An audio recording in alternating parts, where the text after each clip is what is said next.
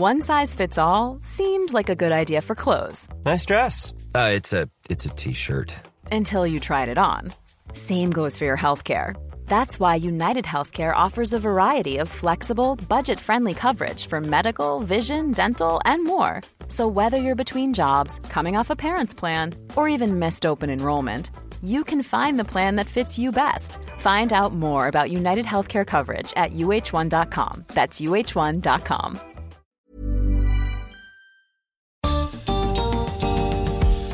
Bienvenidos a una edición especial del podcast de TED en español. Soy Jerry Garbulski.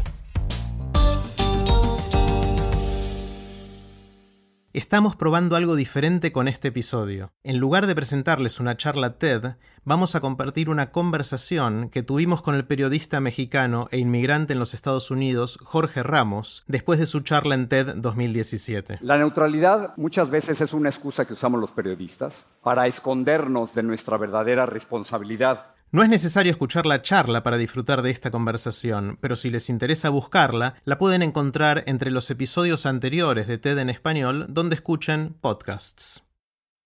Hola Jorge. Hola, gracias por invitarme aquí. Un placer, un placer y como sabes me gusta empezar con una pregunta amplia, muy, muy grande, que es de mm, todas las décadas que llevas haciendo periodismo, comunicando, ¿qué aprendiste?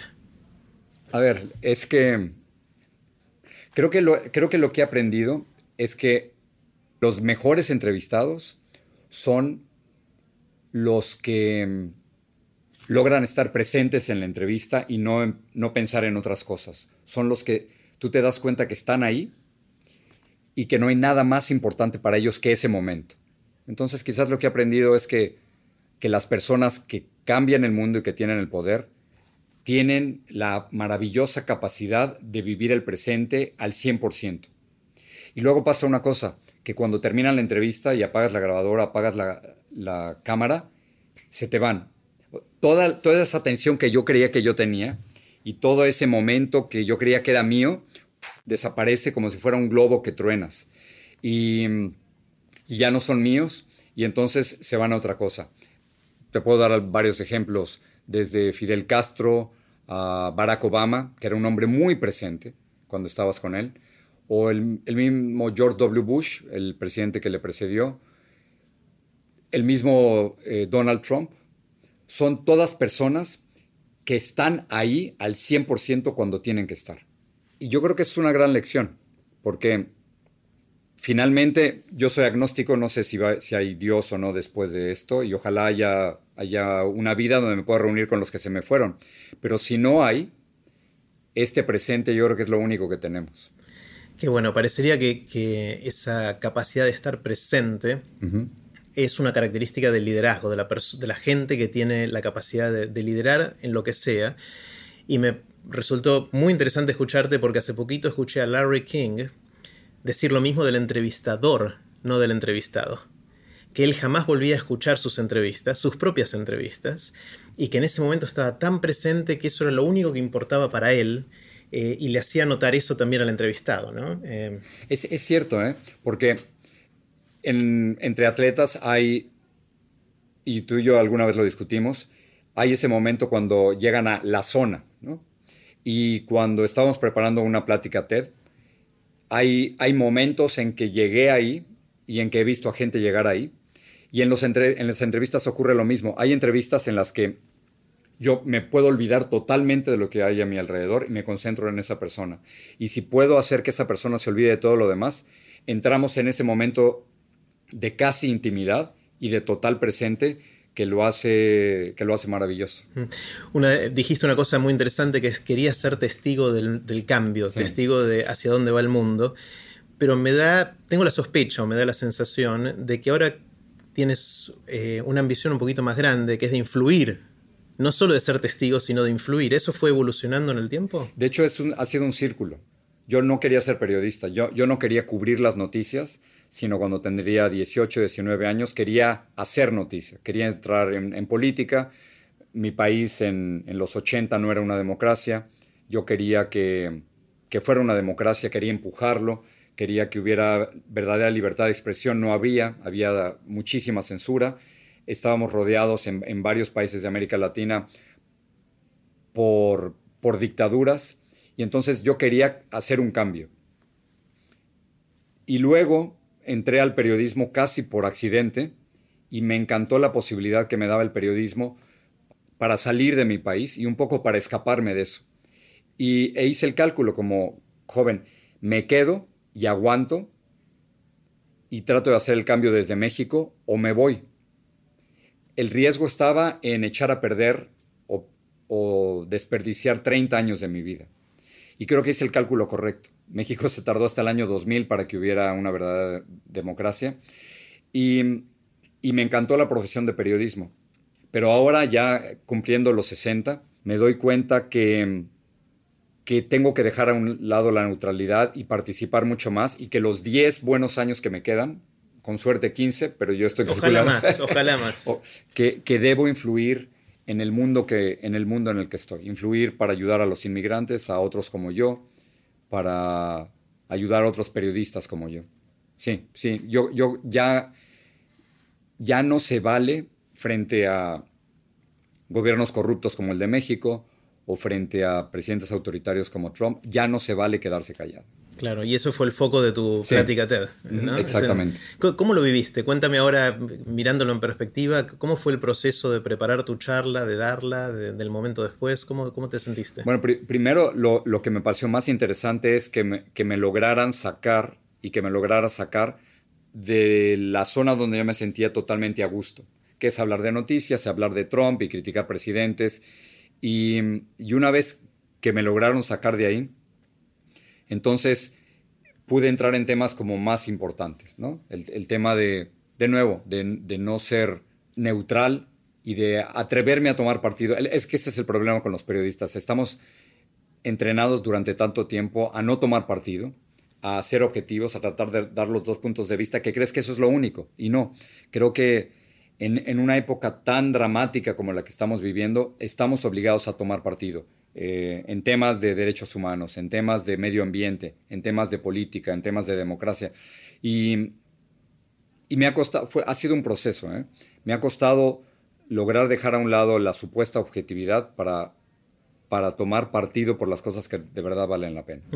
Es interesante porque mm, mirándolo desde el lado del consumidor, eh, la sensación que tengo es que los que toman partido son las empresas asociadas al periodismo, las cadenas, eh, que están de un lado o del otro del espectro político en cada uno de los países, de un lado o del otro la grieta, como se le dice ahora. Eh, y ahí lo veo como una razón, por un lado, de negocios, por otro lado, política. Ahora, desde el punto de vista del periodista individual, de la persona, creo que el dilema es distinto porque uno tiene la ética del periodismo que hablaba de la objetividad que tú mencionabas, y ahora tú sientes la necesidad de, dejar de ser objetivo, por lo menos en, ciertos, en ciertas temáticas. Son dos dinámicas distintas, ¿no? Una parece estar regida más por las fuerzas de mercado y otra por la de la moral, de la ética, de la forma de comunicar. ¿Cómo, lo vives? Bueno, primero, creo que como periodistas estamos obligados a, a, decir las cosas tal y como son. Y si no nos gusta, ni modo, pero hay que reportarlas. Y ahí nos da un nivel de credibilidad y de prestigio que te permite luego saltar al segundo paso, que es dar opiniones. Estaba leyendo de nuevo a Oriana Falachi, un libro maravillosamente bien investigado de Cristina de Stefano, y, y Oriana Falachi decía que aunque haya datos, ella sigue siendo un ser humano y que está que la única persona que va a interpretar esos datos es ella. Dice, en todas mis entrevistas hay drama. Y tiene absoluta razón. En sus entrevistas así eran, eran polémicas. Y, decía una cosa más, y siempre escribo en primera persona. Esta idea de, vivir en primera persona, no vivir con la máscara de un periodista independiente y frío, sino ser un ser humano y reconocerlo, me parece que es, es muy importante en esta época. Ahora, es cierto, los gobiernos y las empresas están tomando partido, pero creo que está surgiendo una, corriente maravillosamente fuerte y transparente dentro del periodismo donde, donde hay ciertos casos éticos en que estás obligado a tomar partido, porque si no tomas partido, tú no estás haciendo bien tu trabajo como periodista. Y esa, y esa corriente ética está tomando cada vez más fuerza. Hmm. ¿Cómo ve Jorge el rol de los seres humanos yendo hacia adelante en el periodismo? Conversábamos antes de empezar a grabar sobre los robots que ya empiezan a reemplazar a los anunciantes. Eh, a, los periodistas en distintos roles y seguro que hay inteligencia artificial. Muchas de las noticias que consumimos hoy vienen a través de la selección de algún eh, mecanismo de inteligencia artificial que nos las hace ver a través de YouTube o de Facebook o de Google o lo que fuera. ¿Hay un rol para los seres humanos en el periodismo por mucho tiempo o no? Yo, yo espero que sí, pero te estaba contando que que en Japón han creado, se han inventado a la presentadora o conductora perfecta que es un robot que lee las noticias mucho mejor que yo, que nunca se equivoca, que es maravillosa, que se ve bien, que comunica todo lo que tú quieres, que eh, un poco de intimidad, de credibilidad, por supuesto sabe más cosas que yo, pero creo que, y eso espero, estoy apostando a que el contacto humano, a que el equivocarse, a que, a que la capacidad de análisis de nosotros sea muy superior a la de, a la de los robots. Eso por una parte. Por otra, la tecnología sí está cambiando totalmente el medio en el que yo estoy. Yo soy un anchor, que es una cosa rara, es eh, la traducción al, español es ser ancla, y es la idea de un conductor que, es, debe saberlo casi todo y que todas las noches te dice cómo está el mundo. Y yo creo que esta idea del anchor está desapareciendo. Yo no sé si tú y yo hablamos dentro de 10 años, si los anchors van a seguir aquí. Seguramente los conductores de televisión ya no van a existir, pero necesitas alguien que te cuente la noticia, alguien que haya vivido una experiencia que tú no hayas vivido y que sea capaz de comunicártela. Así que yo espero que si tú vienes aquí en 10 años, yo seguramente no voy a estar en mi mismo trabajo y quizás los programas que yo haga ya es para gente que no tiene ni siquiera televisión. Pero, pero creo que sin nosotros no hay credibilidad. Al final de cuentas, ¿cuánto le puedes creer a un robot? Es parte de la lucha que tenemos. Claro, y, de alguna manera lo que has hecho tú y, muchos de tus colegas mm. es crear esa reputación a lo largo de todas estas décadas de que sí, si lo dice Jorge Ramos debe ser verdad. Y, tú también, yo estoy seguro que tú en tus redes hay gente a la que le crees y hay gente que no le crees. Si hay un terremoto o un huracán o si tu avión mañana o pasado va a salir a tiempo, tú tienes ciertas fuentes en las que tú confías. Yo, aspiro y los periodistas aspiramos a ser esa fuente en la que tú confías. Eh, estaba viendo una serie española que se llama eh, El Barco, en la que mm, la teoría es que hay un, el mundo se destruye por un, un accidente nuclear y quedan 50, 60 personas en un barco. ¿En quién puedes creer tú en ese momento? Eh, puedes, puedes creer en, tus compañeros o puedes creer en, las pequeñas señales que ellos están recibiendo. Bueno, yo espero poder ser en ese barco la persona en la que puedan confiar. Y esa es la. Y, finalmente, finalmente todos estamos en ese barco. Eh, si hoy escuchas las noticias en CNN o en MSNBC o en, o en Univision o en Telemundo, puedes tener distintas versiones de lo que está ocurriendo, o de lo que dijo Trump, o de lo que está pasando en Estados Unidos o en América Latina. Y finalmente creo que todavía hay periodistas confiables, y eso es muy importante. Claro. Em, para los jóvenes que están embarcándose en los comienzos de su carrera profesional y, sueñan con ser anchors, anclas, conductores o periodistas en general, ¿qué les dirías? Bueno, primero que no sean anclas. Yo creo que el, futuro del periodismo está en ser cualquier cosa menos anclas. Hay que moverse, hay que poder utilizar varios medios de comunicación al mismo tiempo, las redes digitales, la radio, podcast, eh, televisión, imagen, y hay que saber un poquito de todo, pero al final regresamos al tema ético. Hay que pelear por la verdad. sigo muy influido por el, libro de, de. Ella decía que, que buscar la verdad es como una cirugía y la cirugía duele y que muchas veces esa búsqueda por la verdad duele. Si esperan ganar mucho dinero, la época en que los periodistas ganábamos mucho dinero se está terminando porque mm, no sabemos hacer dinero a través de las redes digitales. Sabemos hacer dinero a través de los comerciales en la televisión y en la radio, pero incluso en los podcasts o en las redes digitales ya no sabemos cómo. Ganan, por supuesto, dinero Facebook y Google, y Apple, pero nosotros los periodistas no hemos encontrado el sistema a través del cual podemos sobrevivir. El New York Times y el Washington Post han ideado un sistema de suscripciones en los que pagas una pequeña cantidad y ganas dinero, pero yo no sé si ese es un modelo para todos los demás. Pero, pero sí quisiera decirle a la gente que está pensando en entrar en el periodismo que es, como decía Gabriel García Márquez, la profesión más maravillosa del mundo. Creo que la posibilidad de vivir una vida muy intensamente, eso me lo dio, eso me lo dio el, periodismo. No como los actores que pueden vivir varias vidas a través de sus personajes, pero yo he tenido la gran suerte de poder vivir una vida con muchísima intensidad y no, no me imagino una vida más intensa que la que yo he podido llevar. Es, realmente una profesión eh, extraordinaria, que me dio un poquito de todo. Somos los periodistas muy curiosos, grandes curiosos, y he podido vivir un poco de astronauta y un poco de político y un poco de médico y acabo de estar en una sala de operaciones con un maravilloso neurocirujano y pelearme con Trump y pelearme con otros presidentes y entrevistar astronautas.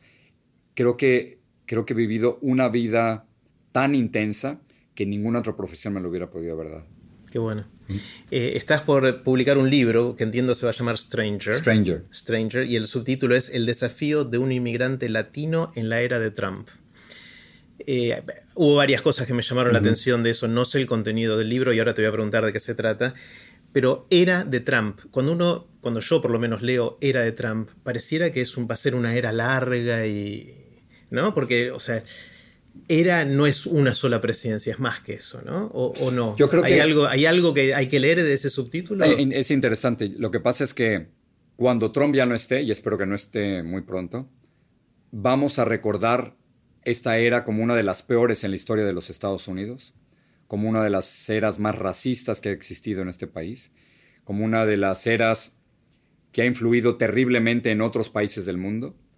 Y una de las eras más tristes eh, de la historia moderna, porque tenemos a un tipo que ha hecho terribles comentarios racistas y antiinmigrantes al frente de la nación más poderosa del mundo. Y además es una era porque, acuérdate, él comienza su campaña el 16 de junio del 2015. Ya estamos en el 2018, le quedan por lo menos tres años, y aun si él perdiera las elecciones en el 2020, su influencia está ya en todos lados no, podemos olvidar que 63 millones de personas votaron por él. A pesar de sus comentarios racistas, de sus comentarios xenófobos, a pesar de sus comentarios en contra de las mujeres, y la influencia que ha tenido Donald Trump en el mundo es, eh, es espantosa. Hay otros que quieren ser parecidos a él, hay otros que... A ver, cuando uno es políticamente correcto es por una razón, y es porque proteges tu entorno y proteges al otro, proteges a tu vecino. Yo no, no insulto a otro porque estoy evitando la violencia y porque protejo la vida de los otros, ¿no? Pero Donald Trump ha hecho de decir cosas políticamente incorrectas no solo una forma de comportarse, sino una forma que otros repiten. En las redes sociales nunca me han, a mí y a otros inmigrantes, nos han atacado tanto como ahora. Nunca nos han insultado tanto como ahora. Y ese es el, tema del, libro Stranger, que lo estamos usando tanto en inglés como en español. En inglés es, fácil entenderlo, pero en español Stranger tiene una doble, doble interpretación. La primera es, el stranger es el extraño y el stranger es también un extranjero. Y en Estados Unidos, el país donde llevo viviendo 35 años, de pronto, imagínate Jerry, me siento como un extranjero, como un extraño, como un stranger. Soy extraño en el país donde nacieron mis hijos. Soy un stranger, un extraño en el país donde he llevado la mayor parte de mi carrera, donde mm, otros ciudadanos estadounidenses como yo no me sienten que soy parte de ellos, que no soy parte del grupo.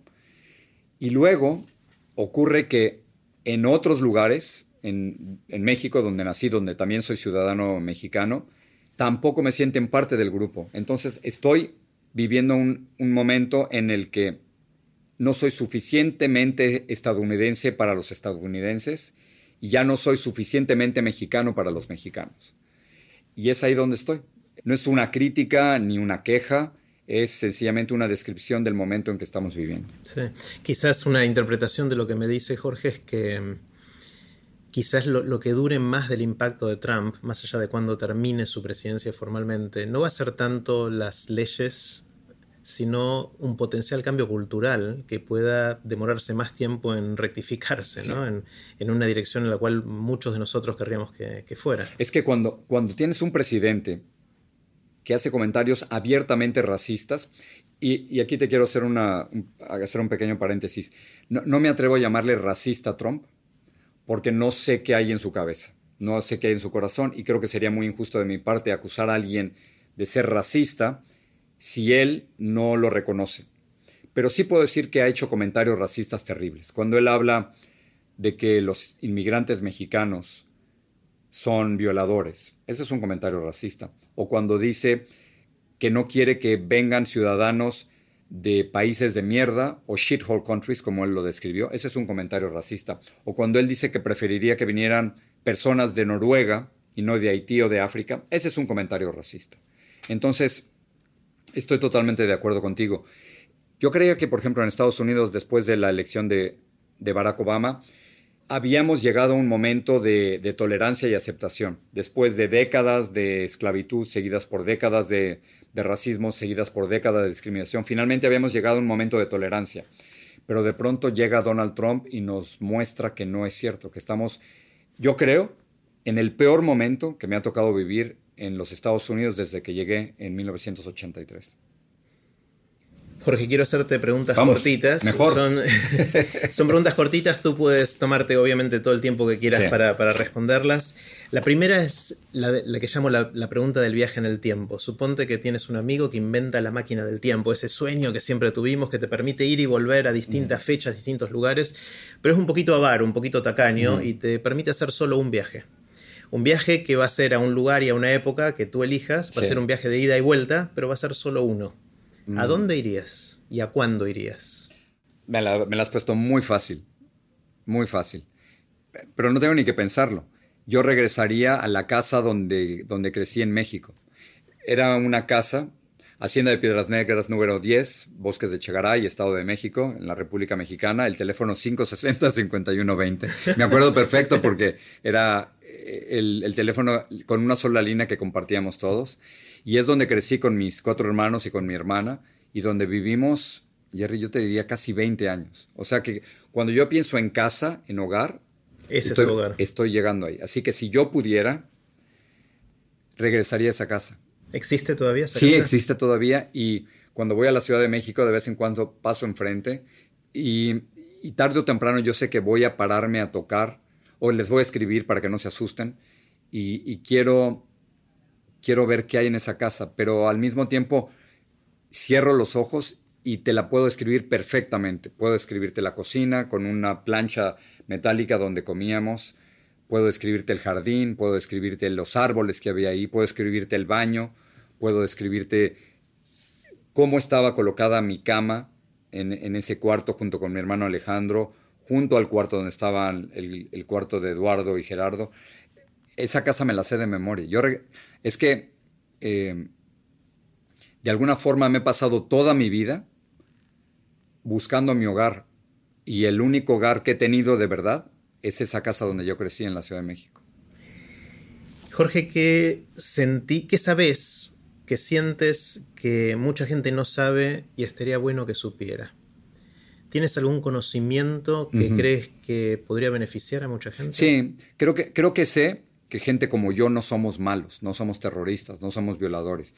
Y cuando digo gente como yo me refiero a los inmigrantes. En el mundo habemos cerca de 200 millones de inmigrantes y lo que sí sé es que los que nos quieren presentar como criminales o como un peso para la economía o como los malos de la película están totalmente equivocados. Todos los estudios que te puedo nombrar sobre, sobre los inmigrantes en el mundo, no solo en Estados Unidos, pero sobre todo en Estados Unidos y en, en Europa, es que somos una enorme contribución a este país.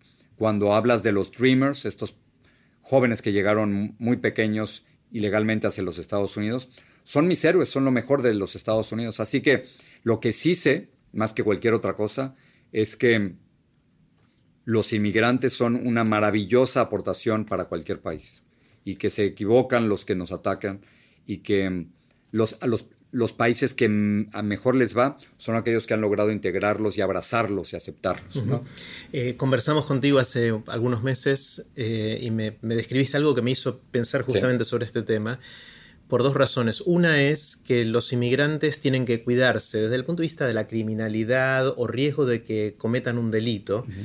Suele ser más bajo de manera contraintuitiva porque tienen que cuidarse más porque si los agarran los deportan.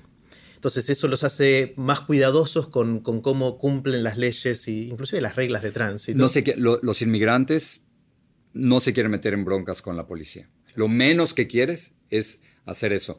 Es precioso cuando los ves manejar.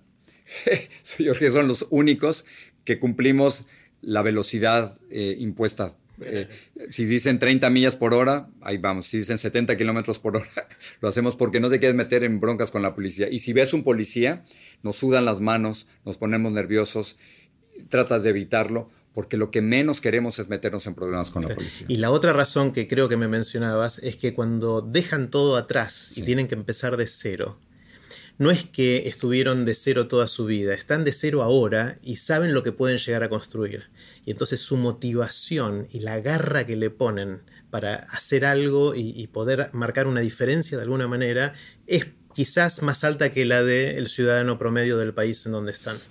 yo me acuerdo, por ejemplo, haberme quedado, y, acabo de ver el, papel donde tenía apuntados mis cuentas, me quedaban 200 dólares, Jerry, en Estados Unidos, y si no me hubiera tenido que regresar a México. Pero yo hubiera hecho cualquier cosa, y te digo cualquier cosa, trabajar de cualquier, de cualquier cosa, con tal de no regresarme a México y no, y no fracasar. Y luego, ahora que tengo un poquito más, todos los días sigo teniendo el temor de que lo puedo volver a perder todo y, ahorro más de lo que debo porque una vez lo perdí todo. O sea, perdí mi casa, perdí mis papás, mis amigos, mi país, lo perdí todo y llegué a los Estados Unidos cargando, como tú sabes, con todas las cosas que yo tenía, una maleta, un, eh, un portafolio y mi guitarra. Eso es lo único que tenía. Y esa sensación de libertad nunca la he vuelto a tener, pero, pero el temor a perderlo todo eh, sigue ahí. Es muy fuerte. ¿Has cambiado de opinión sobre algo recientemente o no tan recientemente? Yo creo que como estoy a punto de cumplir los 60 y, y no me quiero morir. no, me, quiero morir. Y he estado, he estado pensando, más bien, he estado cuestionándome si, si estoy bien o no con la idea de ser agnóstico, ¿no? de si realmente es, lo que pienso y por más que me encantaría ser religioso y tener algo en qué caerme, no, no lo he logrado. Pero lo que, sienten, lo que sí he cambiado es, como es obvio alguien que va a cumplir 60, es entender el envejecimiento como un privilegio. Lo, veía como un problema a evitar y como algo a lo que quería rehusarme, ¿no? No, quería hacerme viejo, y no tengo más remedio y he, cambiado mi forma de pensar y, ahora estoy tratando de entender este, este crecimiento como un privilegio, el, gran privilegio de poder cumplir 60, el gran privilegio de tener a una madre que tiene 85 años, el gran privilegio de que ninguno de mis hermanos eh, ha fallecido, que están todos conmigo, el gran privilegio de tener una hija de 31, un hijo de 19. Y yo creo que ese es si tú me hubieras visto hace un año y me viste, o hace cinco o hace diez y ahora, creo que he cambiado de opinión sobre, sobre lo que es envejecer. No estoy en paz con la muerte. ¿eh? Lo, que, lo que te quiero decir es que si me muero hoy, me jodería mucho, ¿no? Porque me faltan cosas. Pero sí he aprendido y estoy aprendiendo a vivir mejor que antes. Gracias, gracias a eso. ¿Qué te sorprende? ¿Qué, te asombra? ¿Qué son esas cosas que cuando la ves dices, wow? Yo creo que como a, como toda la gente ya de mi edad, me sigue sorprendiendo esa maravillosa inocencia de la juventud, ¿no? Como, como, aprenden, me encanta verlos perder el tiempo, porque yo ya no lo puedo perder. Y cuando los veo perder el tiempo y que no les importa, eso, me llama mucho la atención porque yo, eso es un lujo que ya no me puedo dar. Todas las cosas me importan ahora. Eh, porque, mm, porque la salud me importa, porque las cosas que diga pueden tener consecuencias, porque no puedo desperdiciar el dinero, porque me queda poco tiempo. Entonces, los veo con asombro y con envidia. ¿Cuáles son, Jorge, los libros que te formaron, que te influyeron, que hicieron que hoy seas quien eres? Hay un, hay un libro, es El Lobo Estepario de Germán Hess, y cuando crecía y necesitaba orden y necesitaba que alguien me ayudara a, saber para qué carajo sirve la vida, ese libro me ayudó. Y al terminar de leerlo y releerlo y releerlo, encontré dos palabras que, que, no sé si están ahí en ese libro o no, pero que las extraje de ese libro y que era ser y amar, ser uno mismo y amar. Y recuerdo que en esa crisis de juventud, cuando no sabes ni, ni para qué sirves, ni para qué sirve el mundo, ni cuál es el, el sentido de todo, esas dos palabras me ayudaron para, y que las saqué de ese libro, ¿no? Qué bueno. El, es increíble como Hermann Hess, hoy los jóvenes no lo leen. Deberían, ¿no? A mí me influyó Siddhartha, que es otro de sus libros, de una manera muy parecida a la que mencionas del, lobo estepario. creo que lo leí cuatro o cinco veces, todas de joven. La última hace más de 30 años. Y es la mejor historia de Buda. ¿No? A, mí me encantó, me encantó la búsqueda y o sea, es una cosa que me, al día de hoy me influye en cómo pienso. Siento que realmente me dejó un impacto muy, muy grande. Jorge es, es uno de los mejores uno de los escritores que mejor ha entendido a, los adolescentes. Y esa, dos cosas, la idea de búsqueda y la idea de rebeldía. Esas dos cosas me, parecen extraordinarias. Mm. Y, que, que, por cierto, que como periodista es algo que trato de mantener vivo. No sé si siempre lo logro, pero la idea de siempre ser rebelde y de seguir buscando, eso es, eso es muy importante. Jorge, cuando nos juntamos con amigos o familiares solemos contar anécdotas. En ese momento de la sobremesa, cuando uno dice, no sabes lo que me pasó. Y ahí empieza la anécdota. Y a veces empiezan a ser recurrentes, uno empieza a repetir las anécdotas. ¿Tienes anécdotas o anécdotas que sean recurrentes? Que... Sí, desafortunadamente sí. Tengo, antes era la de la del momento en que llegué a los Estados Unidos y con las pocas cosas que llegué y el momento al llegar a Los Ángeles y dejarlo todo. Pero ahora, un poco a mi pesar, eh, me toca contar una y otra y otra vez la anécdota de cuando me peleé con Donald Trump, de cómo le solicité por carta una entrevista, como él me contesta en Instagram publicando mi número del celular y como un poco buscando buscando la entrevista que no me quiso dar y responderle a esa falta de respeto que yo creo que tuvo conmigo, lo fui a buscar a una conferencia de prensa en, en Iowa y cómo me expulsa de, la conferencia de prensa. Esa, Jerry, me toca contarla, si no diario, todas las semanas me toca contarla, de alguna forma, de una y otra vez. Y en el libro lo estoy contando ahora con, todo detalle. Y de hecho es una parte central de tu charla TED también. Sí, y me toca, claro, y me toca, creo que estoy muy a gusto con la idea de, ser opositor, de ser resistencia, de ser rebelde, de, no dejarme. Y me, me llama la atención porque es es una posición totalmente adolescente. es una posición de... De rebeldía. sí, de rebeldía y, que a mis 60 me toque volver a, jugar el, papel de, rebelde. Me doy, cuenta que, tiene sus repercusiones porque muchos jóvenes me siguen y cuando voy a las universidades me doy cuenta que son los jóvenes los que están buscando que les cuente esto, ¿no? Pero, pero esa es la historia. Una de las cosas que, que me fascina es cómo la gente descubre sus pasiones. Tú me has descrito cómo, cómo ha sido tu camino, pero ¿cómo se te ocurre que pueden, y esta ya es la última pregunta, la gente más joven que está buscando su camino, ¿cómo hace para encontrar qué es lo que lo va a apasionar y llenar de energía durante tantos años? Eso me parece tan fácil ahora y me parecía tan difícil a los 17, a los 18. Eh, esa es una de las maravillas de, envejecer, de crecer. A los, a los 17, 18 yo no sabía ni qué quería, ni qué iba a hacer con la vida, ni nada. Y ahora me parece tan claro. ¿Qué, qué hay que hacer? Muy fácil, hay que hacer lo que más te gusta. Y mm, cuento mucho la anécdota de, de cómo mi papá fue arquitecto, no muy bueno, pero que era un gran mago y que mi papá debió haber sido mago, debió haber tenido el coraje y el valor de ser mago pero no se atrevió porque su papá no quería. Y yo tuve un poco la misma presión que él tuvo. Mi papá quería que yo fuera médico, abogado, ingeniero o arquitecto como él. Y tuve, no sé de dónde saqué el valor, Jerry, de decirle no. Yo voy a estudiar comunicaciones y yo quiero ser periodista. Y recuerdo que mi papá me dijo, ¿y qué vas a hacer con eso? ¿No? Y recuerdo sus palabras perfectamente. Y le dije, papá, no sé, pero es lo que me gusta hacer. La gente que está buscando el dinero se equivoca.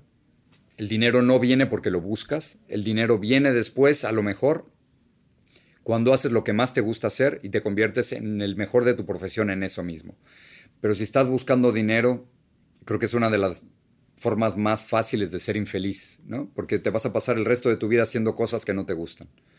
Y entonces hay que encontrar tu pasión, que es muy fácil porque es solo hacer las cosas que, o la cosa que más te gusta. Y ya, el infierno para mí es, hubiera sido pasar el, el resto de mi vida haciendo cosas que no me gustan. Y creo que he tenido la gran suerte de, vivir en el paraíso. Ya no voy a necesitar un paraíso porque ya me tocó esto. Mi paraíso ha sido poder vivir de lo que me gusta hacer y seguir haciendo hasta esta edad lo que más me gusta hacer. Gracias por escuchar este episodio especial del podcast de TED en español. Pueden escuchar una versión más larga de esta conversación en mi otro podcast, Aprender de Grandes. Ahora queremos saber qué les pareció. Por favor, busquen TED en español en Facebook para dejarnos sus comentarios. Como siempre, pueden encontrar todos los episodios de TED en español donde escuchan sus podcasts. Soy Jerry Garbulski, hasta el próximo episodio.